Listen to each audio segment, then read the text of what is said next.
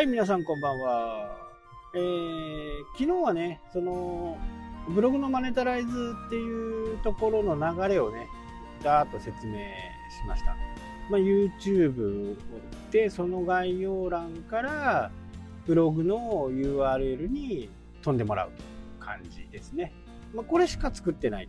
と。なので、こう、Twitter とかね、そういったものから Facebook から来るとかね、Twitter から来るとか、インスタから来るとかっていうことはね、まあ、ほぼないですね。やってないしね。ほぼない。もう、ほぼ YouTube からしかないという感じですね。でも、そんな中でもね、えー、そうやって YouTube でうまく YouTube のね、アルゴリズムと合致した時に、僕みたいな弱小のね、チャンネルでもね、2000回ぐらいね、再生回数がいくと、やっぱりブログの方にもね、それなりの確率でこう来てくれる。で、ブログを今2、30記事ぐらいしかないかな。で、その中で興味のあるところをね、見てもらう。で、アドセンスがチャリンと入るという感じですね。いや、というとはいえね、まだまだ100円以下ですよ。1週間で60円ぐらいかな。で、ここを強化していけばね、まあ、5000円ぐらいになるとね、ちょっと気持ちがいいかなというふうに思う。まあ、5000円が目標かな。で、この5000円の目標をクリアできるようになるとね、えー、もう、この YouTube で宣伝するというふうなね、流れが、僕の中では一番いいのかな。まあ、YouTube 作るの大変ですけどね、没画像、没動画とかもね、結構あるんでね、まあ、その辺をはやっぱりどうしてもできるんで、ああ、これやっぱりダメだなとか、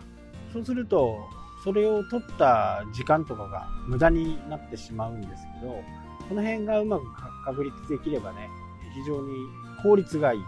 っぱり SNS とかでね、えー、例えば Twitter とか、Facebook とか、えー、そういったものでね、宣伝しようとするならば、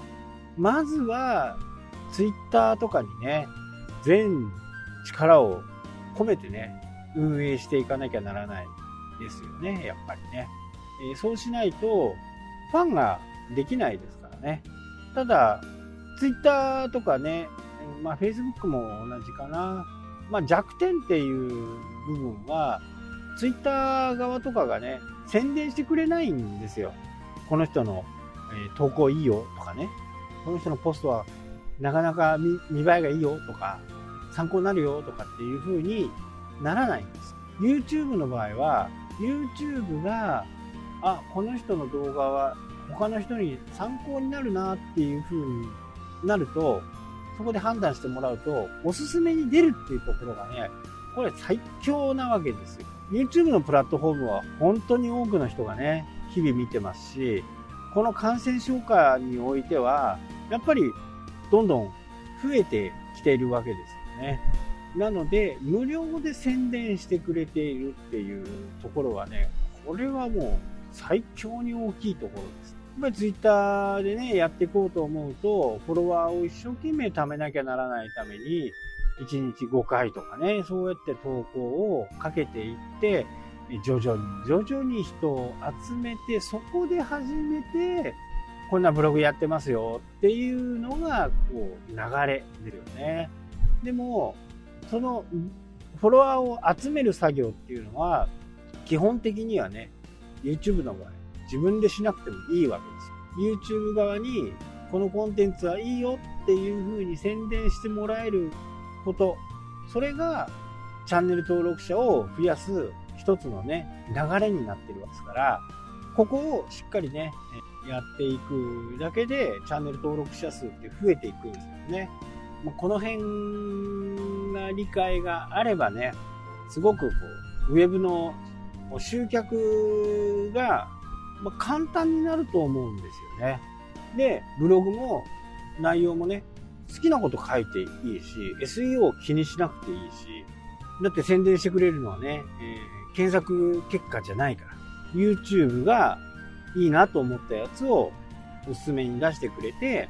そこで見てくれた人がチャンネル登録してくれて、ブログを見に来てくれるみたいなね。なので、えー、YouTube を改善するんであれば、ブログはこちらとかっていうのを、えー、ちょこちょこちょこちょここう、随所にこう入れておくとかね。えー、そういう風にしていくといいのかなという風に思いますね。で、ブログの方はね、え、必ずこう埋め込み、YouTube を埋め込みしていくわけなんですけど、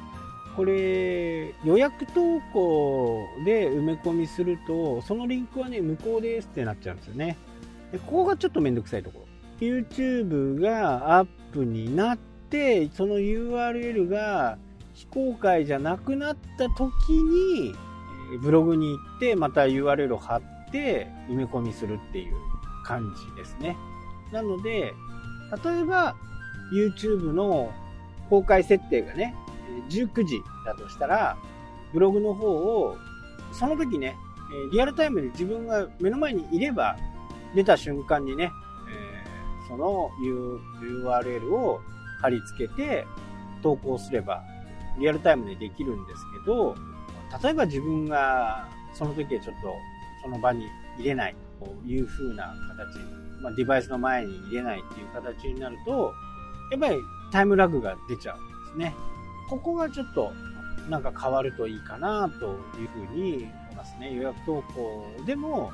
ブログが反映されるってなるのは、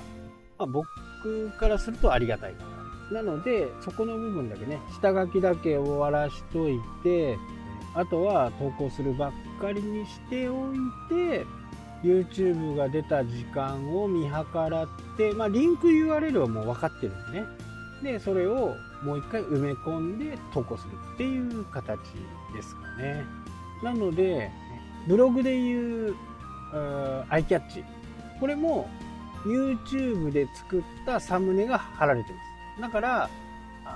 サムネもね、どっかから持ってくるとかっていう形、新しくね、